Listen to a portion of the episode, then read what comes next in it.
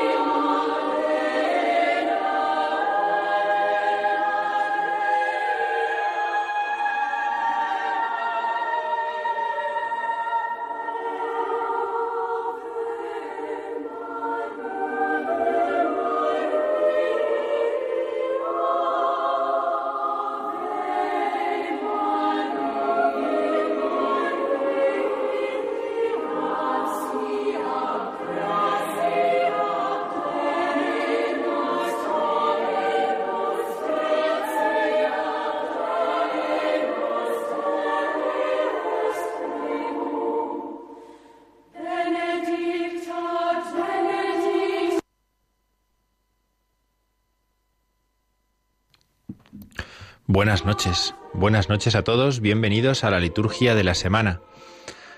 Ave María, hemos comenzado escuchando el Ave María de Gustav Holst para mm, introducir lo que va a ser el programa de esta noche. Eh, primero porque nos encontramos en las vísperas eh, de la memoria, la memoria de la Virgen del Rosario. Es verdad que la mayor parte de las iglesias de España eh, mañana celebran o han comenzado ya a celebrar, hemos comenzado a celebrar ya el domingo, el Día del Señor, el domingo vigésimo séptimo del tiempo ordinario. Sin embargo, es verdad que ahora cuando hagamos el repaso de la liturgia de la semana lo veremos más despacio, pero es verdad que diócesis como La Coruña, como Cádiz, como Santiago de Compostela, como el arzobispado castrense, celebran la solemnidad de la bienaventurada Virgen María del Rosario. La tienen como una eh, solemnidad propia, como una gran solemnidad. El 7 de octubre, la memoria del Rosario, aunque celebremos el domingo, nos va a iluminar para todo lo que vamos a hablar en esta, en esta noche, o lo que vamos a hablar en este programa. También porque eh, en esta semana vamos a celebrar otra fiesta de la Virgen. En esta semana vamos a celebrar la fiesta del Pilar, ¿verdad? El próximo día 12, el viernes, celebraremos la fiesta de Santa María, la Virgen del Pilar. Nos encontramos también en el mes de octubre, mes en el que tradicionalmente la Iglesia nos invita a rezar el rosario. Con mayor motivo, con mayor motivo en este mes en el que el Papa nos ha pedido como intención que recemos especialmente el rosario por la Iglesia, por las intenciones de la Iglesia, nos unimos nosotros de alguna forma a esto. Vamos a ir escuchando durante toda esta eh, hora, durante todo este programa de hoy, distintos eh, cantos, distintas versiones del Ave María, para que también nuestra, eh, nuestra hora de radio, nuestro programa de esta noche, sea como un pequeño rosario, como una especie de rosario, en el cual nosotros vayamos también entrando en estas fiestas, vayamos entrando en, en la espiritualidad propia de estos días en los que nos encontramos. ¿Cómo podríamos hacer si no este programa que, iluminados por esta memoria o por esta solemnidad, ahora hablaremos un poquito de esto cuando repasemos el calendario de esta semana, y mm, esto es lo que nos va a acompañar durante este, durante este rato en el que vamos a hacer de la siguiente manera. Vamos a comenzar repasando la liturgia de la semana, repasando las, fiestas, las memorias que el calendario nos ofrece en esta semana. Después vamos a fijarnos un poco en la gran fiesta del Pilar. Vamos a fijarnos desde un punto de vista muy interesante, que es el punto de vista litúrgico en la festividad del Pilar. Vamos a fijarnos en algunos elementos que a lo mejor, escuchándolos de año en año, no nos hemos parado en ellos suficientemente a valorar lo que querían decirnos. Esa va a ser nuestra segunda parada en este programa. Y después nos vamos a acercar un poco como el que va abriendo, el que va abriendo el horizonte, va encontrándose una imagen cada, cada vez más amplia, nos vamos a acercar al lugar de la Virgen María en la liturgia de la Iglesia. ¿Cuál es el lugar de la Virgen María eh, en estas memorias, en estas fiestas? ¿Cuál es el lugar que ocupa la Virgen María a lo largo del año en la liturgia que la Iglesia celebra? ¿Por qué decimos que María está presente en la celebración de la Iglesia? ¿Por qué decimos semejante cosa? ¿Y qué sentido tiene que digamos semejante cosa? Nos fijaremos un poco en este aspecto de la Virgen María en la liturgia de la Iglesia. Y si el tiempo nos lo permite, nos acercaremos también a ver qué nos dice un documento de la Santa Sede, como es el Directorio para la Piedad Popular y la Liturgia, acerca del rezo del Rosario algunas pistas que este directorio de la Santa Sede nos ofrece para los que habitualmente rezamos el rosario. Pues a lo mejor nos encontramos con algunas pistas, con algunos elementos que nos pueden ayudar y que eh, podemos tomar para nuestra oración del rosario de cada día.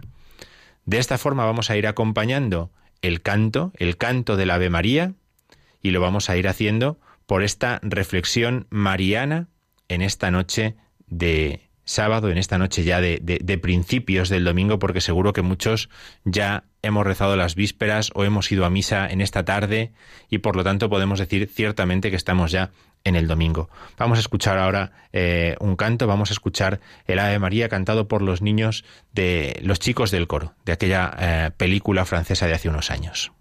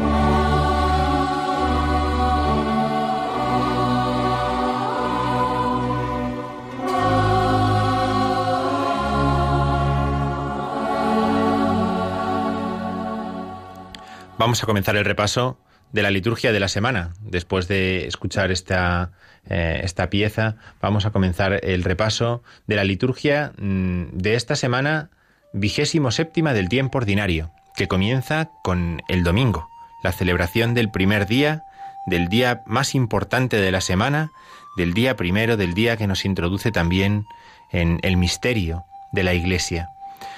Este domingo vigésimo séptimo, este domingo vigésimo séptimo nos eh, ofrece la oportunidad de escuchar el Evangelio según San Marcos en su capítulo número 10.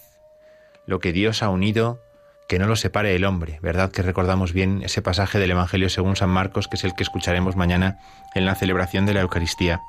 Como decíamos al principio, hay algunas diócesis que en su calendario particular, porque aunque la Conferencia Episcopal Española tenga un calendario que es común para todas las diócesis de España, cada diócesis en particular y cada congregación religiosa tienen su propio calendario y entonces los calendarios tienen que eh, unirse y adaptarse el uno al otro, pues algunas de estas diócesis, como decíamos antes, mañana celebran como solemnidad la Bienaventurada Virgen María del Rosario. Una solemnidad, una solemnidad es el grado más alto que tiene eh, una fiesta que la Iglesia introduce dentro del calendario. Nosotros conocemos las solemnidades como las que tienen un grado más alto, después están las que llamamos fiestas y luego las que llamamos memorias. El resto de los días son días feriales, días de feria que se llaman. Por lo tanto, las iglesias o las comunidades que celebran una solemnidad, esa solemnidad está por encima de cualquier otra fiesta que concurra en el calendario. Por eso, mientras que mañana la, mayoría de las diócesis de España celebraremos el domingo, un domingo del tiempo ordinario tiene la categoría propia de fiesta, algunas tienen que celebrar una solemnidad, que está todavía por encima de esta fiesta. Las fiestas y las solemnidades son aquellas que se distinguen porque en ellas cantamos el Gloria en la misa, mientras que las memorias son aquellas en las que simplemente con que la primera oración de la misa haga referencia al santo que se hace memoria, pues entonces ya está hecha esa memoria, al menos desde el punto de vista litúrgico. Bien, por lo tanto, la celebración de mañana es la celebración del domingo en la, mayoría de las iglesias de España, pero algunas celebran la Virgen del Rosario, una conmemoración que instituyó San Pío V. San Pío V, en el aniversario de la victoria obtenida en la batalla de Lepanto, allá por el año 1571. Esa victoria los cristianos se la atribuyeron a la Madre de Dios, invocada en la oración del Rosario. Por eso la celebración sobre todo para aquellos que lo celebran mañana como una solemnidad de Nuestra Señora del Rosario, es una invitación a meditar los misterios de Cristo en compañía de la Virgen María. Esto es muy interesante y de esto hablaremos luego más adelante. Los misterios de Cristo en compañía de la Virgen María. Esa compañía, esa unión de la Madre con el Hijo, es la que explica también la presencia de la Madre en la celebración de la Iglesia hoy, en cualquier celebración que nosotros hagamos, en cualquier celebración litúrgica, esa unión es la que explica esa presencia de la Virgen María. Por eso, la, celebración del domingo en algunos lugares de España se ve eh, tapada por la solemnidad de la Virgen del Rosario. Sabemos bien que las memorias, ya sean memorias libres, ya sean memorias obligatorias, y las fiestas no se trasladan de un día a otro.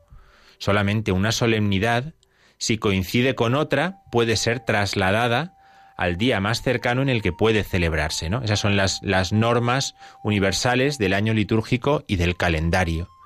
Un ejemplo muy, muy repetitivo que encontramos muchas veces en el, en, el calendario que se da con relativa frecuencia es que el 25 de marzo, que celebramos la encarnación del Hijo de Dios, o a veces el 19 de marzo, que celebramos San José, caen dentro de la Semana Santa. Y entonces coinciden la solemnidad de la Semana Santa con la solemnidad de la Encarnación o la solemnidad de San José. Y entonces estas solemnidades cambian de día y se celebran mucho más adelante en la Pascua, cuando ya ha pasado la octava de Pascua y pueden ser celebradas porque no coinciden con otra solemnidad. Pero el resto de las memorias o de las fiestas, si coinciden, se pierden. Por eso aquí, por ejemplo, en Madrid, mañana celebramos, o ya celebramos, el domingo. No celebramos el rosario. Nuestra Señora del Rosario este año, en estas diócesis, se pierde porque el criterio principal es el criterio del año litúrgico, no de los santos, sino que el criterio de los santos complementa, complementa el ciclo principal que es el ciclo del año. Bien, esto el domingo, domingo día 7, 7 de octubre. El día 8, lunes, será lunes de la vigésimo séptima semana del tiempo ordinario. El martes, el martes día 9 será martes de la vigésimo séptima semana del tiempo ordinario, en el cual es posible celebrar como una memoria libre la fiesta de San Dionisio, obispo y sus compañeros mártires. Dionisio que vino de Roma a Francia a finales del siglo III y que fue el primer obispo de París. Bueno, pues esto es una memoria que el martes se puede celebrar. También se puede hacer memoria de San Juan Leonardi, un presbítero italiano que vivió en el siglo XVI. Bien, si pasamos al miércoles, el miércoles de la semana vigésimo séptima del tiempo ordinario, es día que se puede hacer la memoria de Santo Tomás de Villanueva, obispo, obispo. Nació en Fuenllana a finales del siglo XV y estudió en la Universidad de Alcalá, de la que fue un gran maestro después, un gran profesor, un hombre muy preparado en ciencias humanas y en las ciencias sagradas.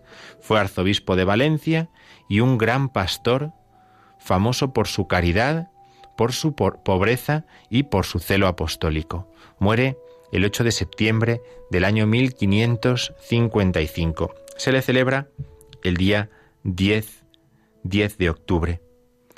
Bien, por eso esa, eh, la diócesis de Ciudad Real, por ejemplo, lo toma como su patrón y lo celebra como una solemnidad, este día 10 de octubre. Si pasamos al jueves 11 de octubre, el jueves 11 de octubre nos encontramos con que se puede hacer memoria libre de San Juan 23, un santo muy cercano a nosotros en el tiempo. Seguramente muchos de los que nos están escuchando han coincidido, han sido coetáneos de San Juan 23 y lo recuerdan, lo recuerdan. Angelo Giuseppe Roncalli, que nació a finales del siglo XIX, en el año 1881, en Bérgamo, y que murió en junio de 1963, mientras se desarrollaba el Concilio Vaticano II que él mismo había convocado unos años antes. Por lo tanto, San Juan 23, el día 11 de octubre se puede hacer de él memoria. O, por ejemplo, también Santa Soledad Torres Acosta. Santa Soledad Torres Acosta es la fundadora de las siervas de María, de, las ministras de los enfermos. Cuando en el siglo XIX el párroco de Chamberí, un barrio eh, típico del centro de Madrid, el barrio de Chamberí, cuando el párroco de Chamberí decide fundar un instituto de religiosas que asistan a los enfermos en su domicilio, Soledad Torres Acosta fue una pieza clave en ese ministerio, en esa en la fundación de esa congregación religiosa. Vive, por lo tanto, en el siglo XIX y es una memoria en algunas diócesis de España. Aunque, por ejemplo, Bilbao celebra una gran solemnidad, Nuestra Señora de Begoña. El mes de octubre está lleno de fiestas de la Virgen. Está lleno de fiestas de la Virgen, ¿no? Nosotros llamamos tradicionalmente a mayo el mes de María, ¿no? El mes de María. Sin embargo, las fiestas de la Virgen son mucho más habituales en el mes de octubre, porque María es el mes de la Pascua. Y muchas de las memorias de María que aparecen en el calendario en el mes de, mayo quedan tapadas porque se celebra con un criterio más importante la Pascua del Hijo, la Pascua de Jesucristo. Bien, el día 12, el día 12, como anunciábamos antes, como decíamos antes, el viernes la Iglesia celebra la bienaventurada Virgen María del Pilar, la fiesta de Nuestra Señora del Pilar. Según una antigua tradición, la Santísima Virgen María se manifestó en Zaragoza sobre una columna como signo visible de su presencia. Y esta tradición encuentra, el martirologio nos dice que esta tradición encuentra su expresión cultural en la misa y el oficio que el Papa Clemente XII decretó para toda España. Por eso nosotros nos vamos a acercar después a ver cuál es ese oficio y esa misa sobre todo del Día del Pilar, el viernes 12 de octubre. Aragón, Huesca, el Arzobispado Castrense, la Guardia Civil celebran con solemnidad la fiesta de la Virgen del Pilar. Es decir, si en el resto de las diócesis es una fiesta, una eh, celebración de segunda categoría, podríamos decir, en estos lugares, en Huesca, en Aragón, se convierte en una celebración de primera categoría. Porque estamos hablando de la patrona del lugar, de la patrona de, estos, de estas diócesis, de estas iglesias, de estas localidades. ¿De acuerdo? Entonces allí es solemnidad, el resto celebramos como una fiesta de gran tradición, de gran tradición, y luego vamos a acercarnos un poco a ver esta fiesta, pero una fiesta. El sábado, el sábado es eh, día 13 y haremos memoria de la Virgen, porque eh, los sábados del tiempo ordinario, los sábados que no tienen una celebración peculiar, viene bien que hagamos siempre memoria de la Virgen, ¿no? Aquella que esperó en un sábado la resurrección del Hijo en el domingo. Por eso nos viene bien para nuestra fe, nos afianza en nuestra fe el hecho de que nosotros hagamos memoria de la Madre del Señor en el sábado. Bien, concluimos de esta forma el repaso a esta semana que tiene un tono mariano bien claro, tiene un tono mariano eh, muy marcado y que nos va a acompañar, que nos va a acompañar, eh, por lo tanto, la celebración de la Virgen durante todos estos días de una manera o de otra. Vamos a seguir escuchando un poco de música. Vamos a escuchar ahora a José Carreras cantar también el Ave María.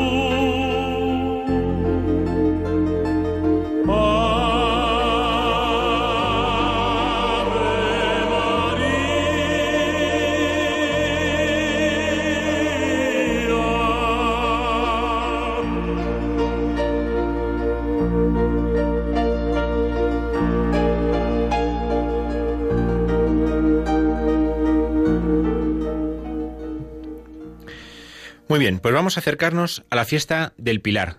Vamos a acercarnos a la fiesta del Pilar. Lo vamos a hacer utilizando dos elementos, que son las lecturas de la misa de ese día y las oraciones de la misa de ese día. Estamos muy acostumbrados a acercarnos a las lecturas de la misa del día y las escuchamos con atención, con devoción, cuando participamos en la celebración de la Eucaristía, pero a lo mejor no estamos tan acostumbrados a escuchar las oraciones de la misa del día.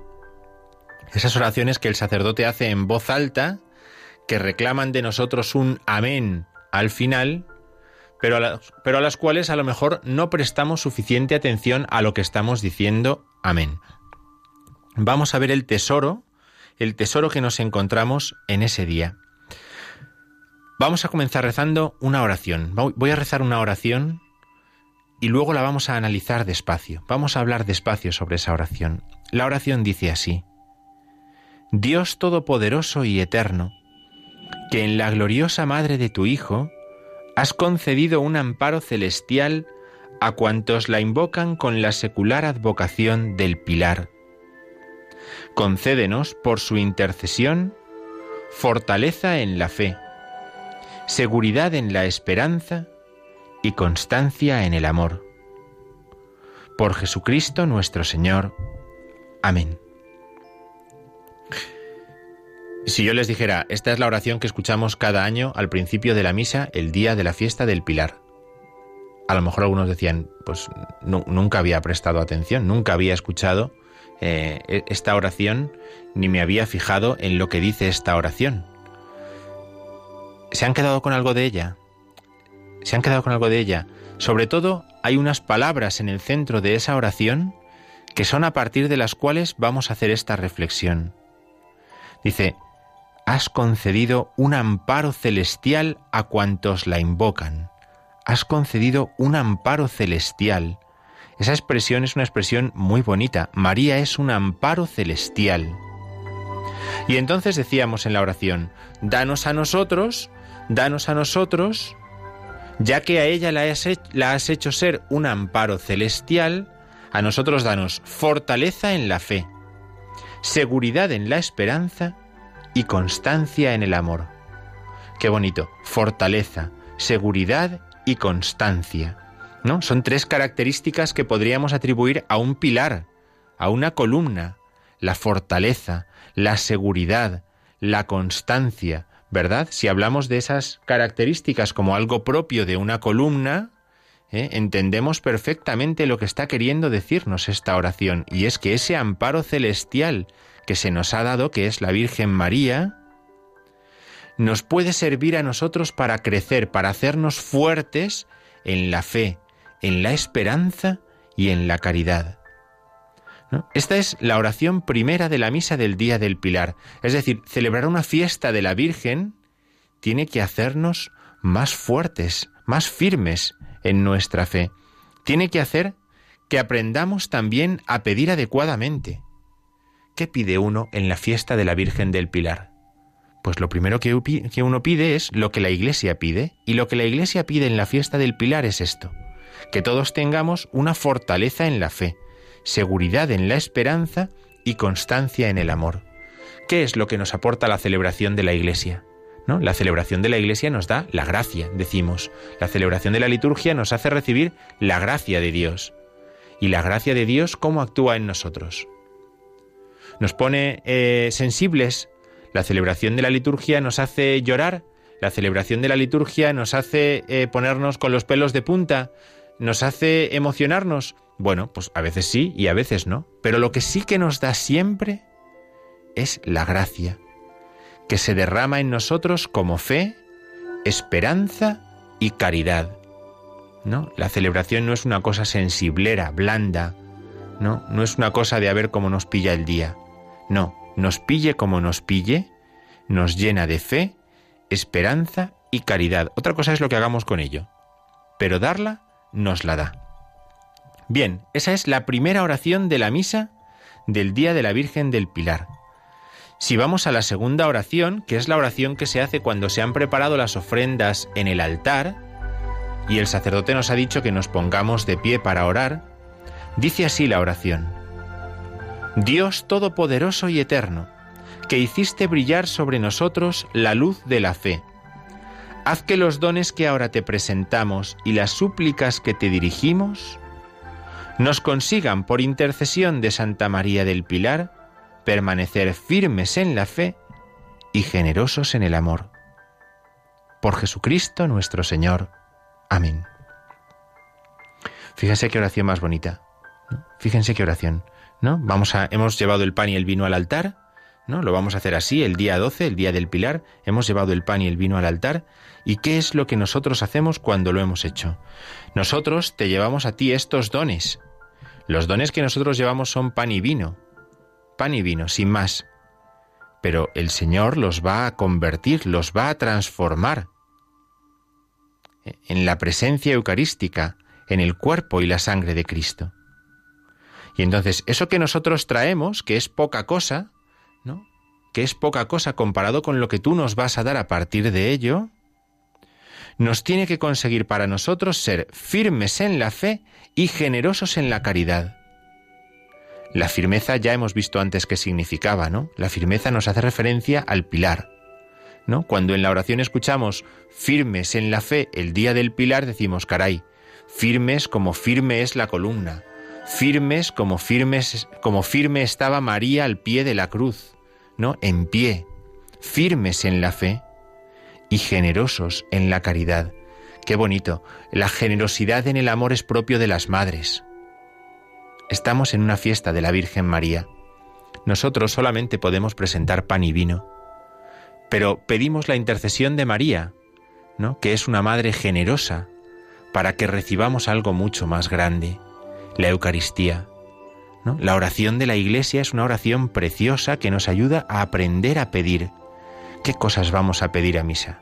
¿Hay algo tan grande como pedir la fe, la esperanza y la caridad?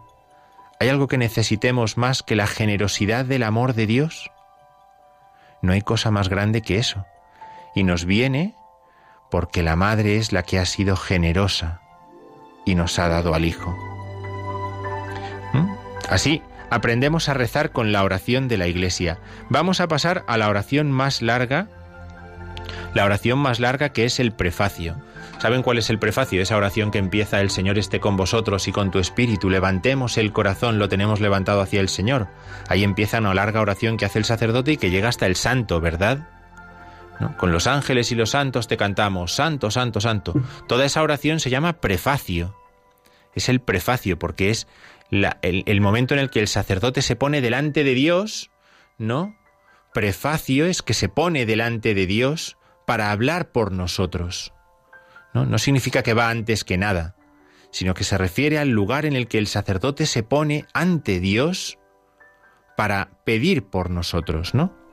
Y dice en esa oración que vamos a escuchar todos el viernes, ¿eh? ya vamos con la, con la clase preparada.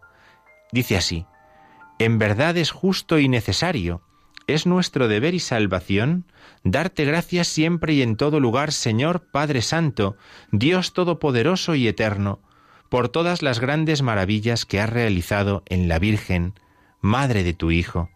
Ella, concebida sin pecado, no fue contaminada por la corrupción del sepulcro, pues siendo intacta en su virginidad, gloriosa en su descendencia y triunfante en su asunción, fue madre de Cristo, esposo de la Iglesia, luz de las gentes, esperanza de los fieles y gozo de nuestro pueblo.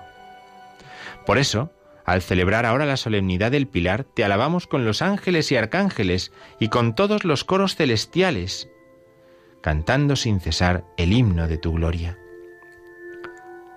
¡Qué belleza! No sé si nos hemos dado cuenta de lo que acabamos de decir en esta oración. No sé si nos hemos dado cuenta de lo que acabamos de decir. Fíjense, lo primero que hemos hecho ha sido recorrer los cuatro dogmas marianos de uno en uno. En esta oración, que es una confesión de fe, una confesión de fe, hemos recorrido los cuatro dogmas marianos de uno en uno. Y hemos comenzado diciendo que la Virgen fue concebida sin pecado, es decir, que fue inmaculada, desde el momento de su concepción, concebida sin pecado. Hemos dicho que no fue contaminada por la corrupción del sepulcro, es decir, que fue asunta al cielo, triunfante en su asunción. Hemos dicho de ella que fue intacta en su virginidad, es decir, virgen y a la vez madre, que no perdió esa virginidad al dar a luz. Y hemos dicho también que es Madre de Cristo, Madre de Dios, gloriosa en su descendencia, quiere decir que la descendencia que ella ha dado a luz es una descendencia de gloria, que es su Hijo, el Hijo de Dios. Por lo tanto, hemos comenzado esa oración haciendo memoria confesando los cuatro dogmas que la Iglesia confiesa sobre la Virgen. Fíjense qué bonito, vamos a misa el día del Pilar y podemos confesar los cuatro dogmas, los cuatro dogmas que la Iglesia reconoce sobre la Virgen María. ¿Para qué celebramos una fiesta de la Virgen? Sino para poder reconocer esto, ¿no? para poder fortalecer nuestra fe en lo que la Iglesia cree acerca de la Virgen María. Por si eso nos parecía poco, en esta oración hemos dicho unos piropos preciosos al Hijo de Dios, que es al que nosotros celebramos siempre en realidad, porque es el que nos ha salvado. Hemos dicho de él que es el esposo de la Iglesia. Fíjense, el esposo de la Iglesia es Cristo. María ha dado a luz al esposo de la Iglesia, que es luz de las gentes, luz de las gentes. Sobre la columna, sobre el pilar resplandece una luz que no es propia del pilar, sino que es del Hijo de Dios, la luz de las gentes. Esperanza de los fieles. María nos ha traído al que es nuestra esperanza. Ven, salía al principio en la primera oración la esperanza. Gozo de nuestro pueblo. Por María ha venido nuestra alegría. Ella es la causa, decimos en las letanías, causa de nuestra alegría. Esto es, esto mismo, ¿no? Ella nos ha traído al que es gozo de nuestro pueblo. Fíjense qué forma más bonita de rezar con las oraciones de la misa. Si nos diéramos cuenta realmente, cada domingo o cada día cuando vamos a la celebración de la misa, de lo que estamos diciendo, ¿eh? la confesión de fe tan grande que hacemos, pues estas son las oraciones que vamos a escuchar el próximo eh, viernes en la misa del Pilar. Una más, para terminar, una oración más. La oración final, la de después de la comunión, dice de la siguiente manera. Dice, oh Dios, que de modo maravilloso multiplicas tu presencia en medio de nosotros. Al darte gracias por este sacramento con que nos has alimentado, te rogamos nos concedas por intercesión de Santa María del Pilar llegar a contemplarte eternamente en el cielo. Por Jesucristo nuestro Señor. Miren, una cosa que uno tiene que aprender siempre cuando comulga es a dar gracias. Por eso la oración de después de la comunión siempre nos ayuda a dar gracias. Cuando comulgamos nos vamos a nuestro sitio y damos gracias individualmente. Pero después de haber dado gracias individualmente, el sacerdote dice, oremos y nos ponemos todos en pie para orar y dar gracias eclesialmente. Yo no solamente doy gracias particularmente porque la Eucaristía significa que Dios me ha unido con Él, sino que como la Eucaristía me ha unido también con la Iglesia, con todos aquellos que han comido lo mismo que yo, por eso dar gracias es también una acción eclesial. Y con esta oración damos gracias. Pasamos de nuestro agradecimiento personal, que está muy bien, a un agradecimiento eclesial, que es necesario, para que no pensemos que vamos a misa para nosotros mismos. Por eso, ¿Qué es lo que pedimos en esta oración? Poder llegar a contemplar a Dios en el cielo. Qué bonito es que Dios se haga presente en la celebración de la Eucaristía. ¿No? Sabemos bien que se haga presente en la palabra, en el ministro, en la asamblea que se reúne y canta salmos, que se haga presente en la Eucaristía. Pero lo que queremos realmente, lo que en el fondo de nuestro corazón anhelamos, es poder contemplar cara a cara la hermosura infinita de Dios, ¿no? Contemplar a Dios en el cielo. Bien, fíjense qué belleza tienen las oraciones, las oraciones de la misa del viernes, la misa de la eh, fiesta de la Virgen del Pilar. No me digan que no merece la pena, que no merece la pena que vayamos y que vayamos con la lección aprendida atentos para escuchar esto. Porque si aquí tranquilamente mientras estamos en casa, mientras estamos preparando la cena a lo mejor, o sentados ya tranquilamente después de cenar, estamos escuchando esto y nos parece bonito, escucharlo en la celebración de la iglesia, estando todos reunidos, es muchísimo más bonito. Es como ponerle eh, color a la oración, ¿no? Es como darle su lugar propio. Aquí está bien, ¿no? En la, en la celebración de la iglesia es donde se pone en su sitio concreto y entonces donde ahí nos ofrece toda su belleza. Bien, una pequeña advertencia sobre las lecturas que vamos a escuchar. Unas pequeñas pistas, ¿eh? unas pequeñas pistas. La primera, la primera pista es María, para San Lucas, está representada en una imagen del Antiguo Testamento que es el arca de la alianza. El arca de la alianza. Por eso, la primera lectura que vamos a escuchar el día del Pilar en misa es del libro de las Crónicas.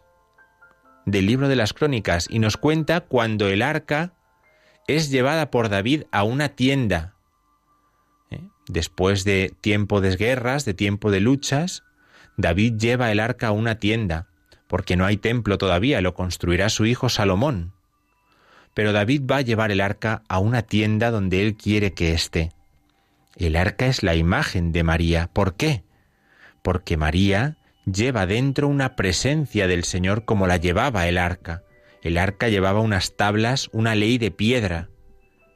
En María, nueva arca, hay en su interior una ley de carne, que es Jesucristo.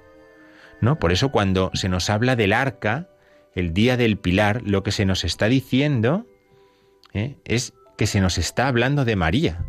No se cuenta una historia extraña que a qué viene esto hoy, sino que se nos está hablando de María. Y dice esa lectura que cuando el arca fue llevada a la tienda, entonces comenzaron las alabanzas a Dios, las alabanzas a Dios y las bendiciones al pueblo. El arca es motivo de alabanza a Dios y de bendición del pueblo. Cuando escuchemos esa lectura el viernes, pensemos que María es motivo de dar alabanza a Dios y de bendecir al pueblo. Por eso celebramos la misa. Porque María es motivo de alabar a Dios, de glorificar a Dios y de recibir la bendición de Dios en el pueblo. El rey David preparó todo para el arca. Nuestro rey Dios lo ha preparado todo para la nueva arca que es María. También podemos escuchar ese día del Pilar el pasaje de los Hechos de los Apóstoles, en el que se nos habla de que los apóstoles permanecían en oración unidos con María. Es decir, María es la que hace perseverar, la que sostiene la oración de la iglesia primitiva, por lo tanto es el pilar. ¿Ven? María no está en medio como una más, sino que es la que sostiene la columna de la oración de la Iglesia primitiva. Por lo tanto, la Virgen María es el pilar para la oración de la Iglesia de hoy. Esa es la enseñanza que nos deja esa lectura de los hechos de los apóstoles. Es un modelo de perseverancia.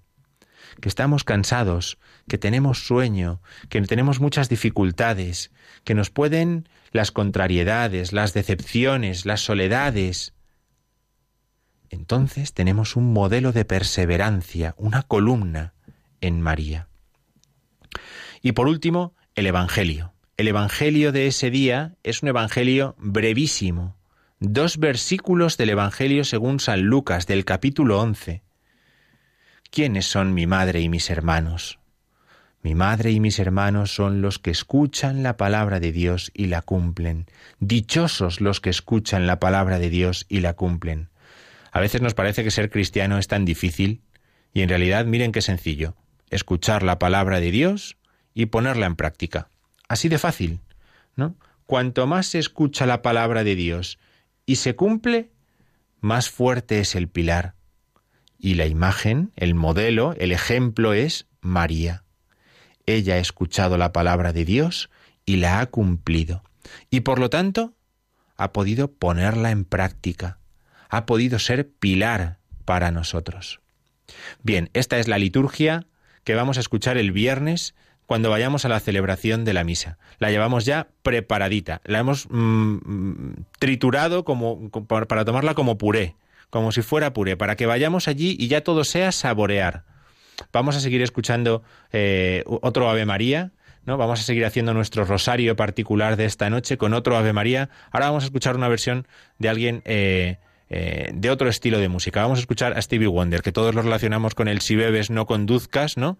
Aquel cantante americano, también cantó a la Virgen María el Ave María. Vamos a escucharlo también.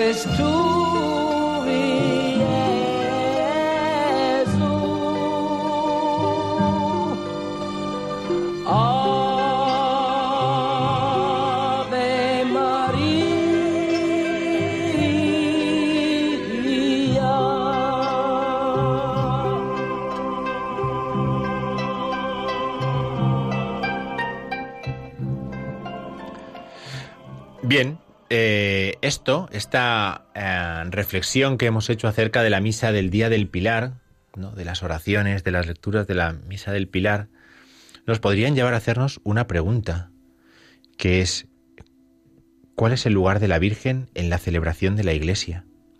¿Cuál es el lugar de la Virgen María en la celebración de la Iglesia? Porque, por ejemplo, nosotros mm, rezamos completas y sabemos que el último canto, la última oración del día, para los que rezamos completas es a la Virgen María. Tenemos esa costumbre, hemos aprendido esa costumbre, que es que la última oración para los que rezamos completas siempre se dirige a la Virgen María.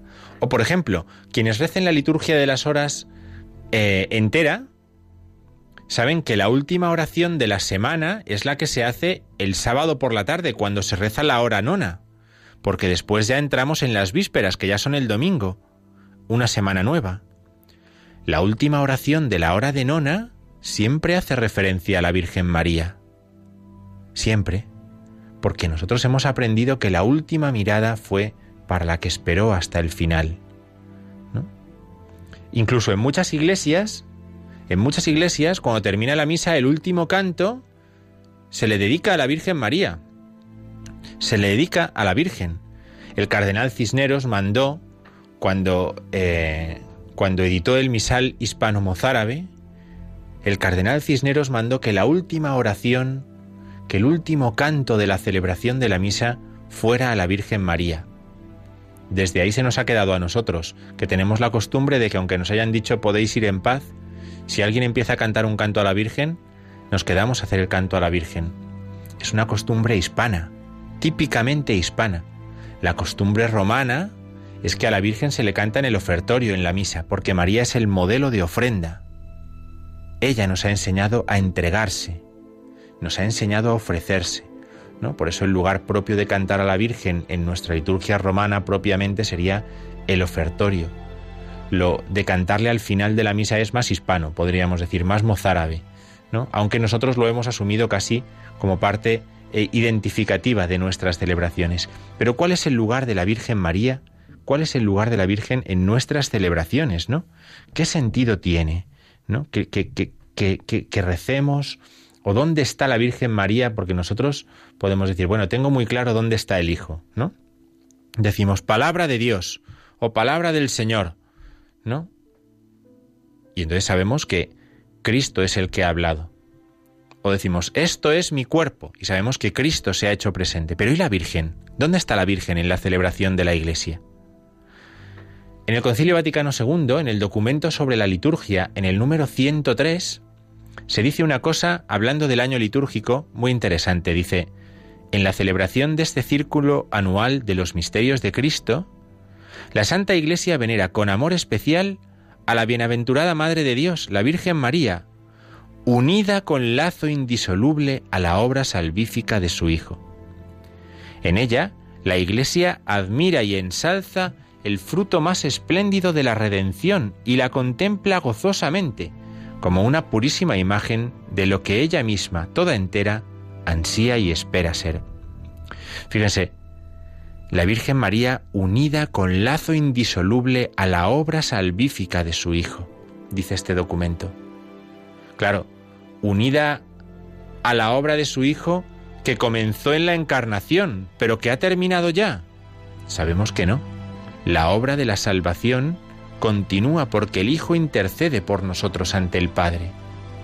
Si el Hijo, por lo tanto, se hace presente e intercede por nosotros ante el Padre, ¿cómo puede estar la Virgen si no? Unida con lazo indisoluble a la obra del Hijo.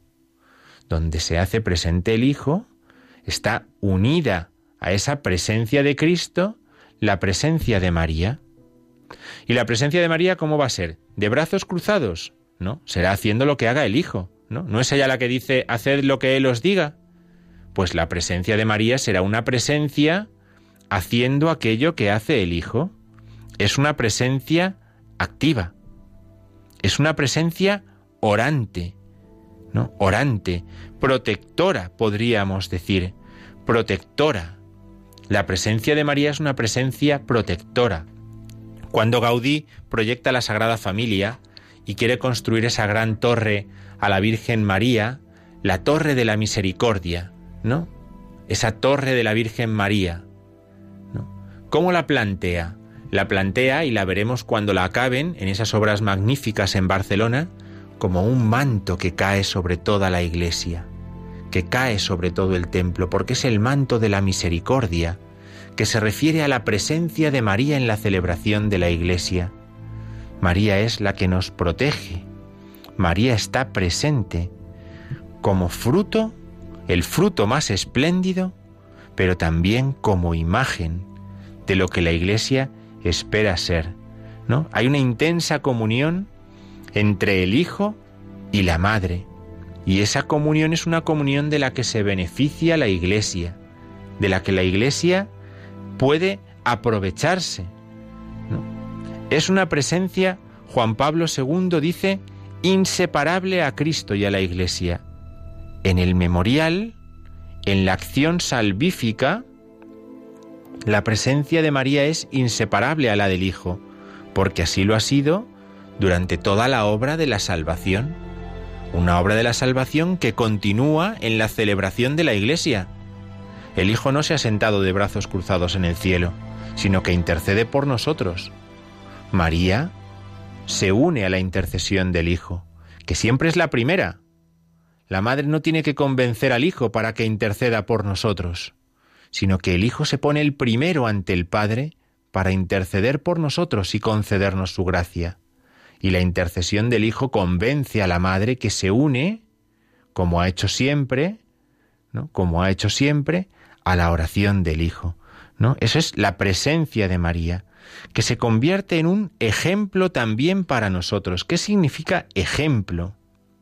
Ejemplo significa que en María tenemos un modelo de actitud espiritual para saber cómo tenemos que participar en la celebración de la Eucaristía. María es la Virgen oyente, ¿no? La Virgen oyente. Si María ha sido Virgen oyente, ¿cómo tenemos que ser también nosotros en la celebración de la Iglesia? Sino oyentes si ella ha sido la Virgen orante, ¿cómo tenemos que encontrarnos nosotros en la celebración sino como orantes? Ella ha sido la Virgen fecunda, pues nuestra actitud tendrá que ser con el deseo de dar fruto también en la celebración de la Eucaristía. Ha sido la Virgen oferente, que se ha entregado a sí misma. Nuestra actitud en la celebración de la liturgia siempre tendrá que ser la del que quiere ofrecerse, no esconderse.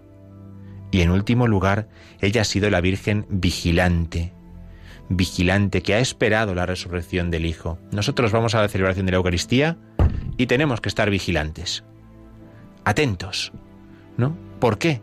Porque se está jugando la obra de nuestra salvación. Fíjense, la presencia de María en la celebración de la Iglesia y el efecto, el ejemplo que supone para nosotros. Bien, esto es otra reflexión que nos puede ayudar. Vamos a ir terminando nuestro programa, vamos a escuchar un, Ave María más. ¿eh? El siguiente, vamos a escuchar el Ave María de Tomás Luis de Victoria y vamos concluyendo el programa.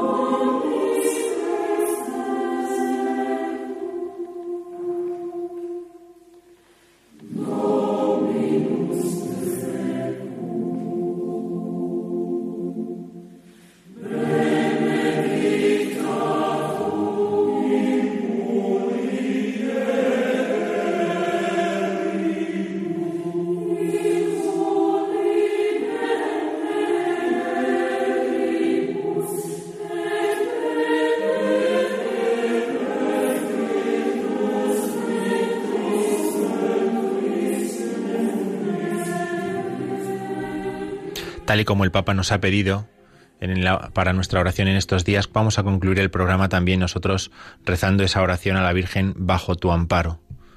Bajo tu protección nos acogemos, Santa Madre de Dios, no deseches las súplicas que te dirigimos en nuestras necesidades. Antes bien, líbranos siempre de todo peligro, oh siempre Virgen gloriosa y bendita. Buenas noches.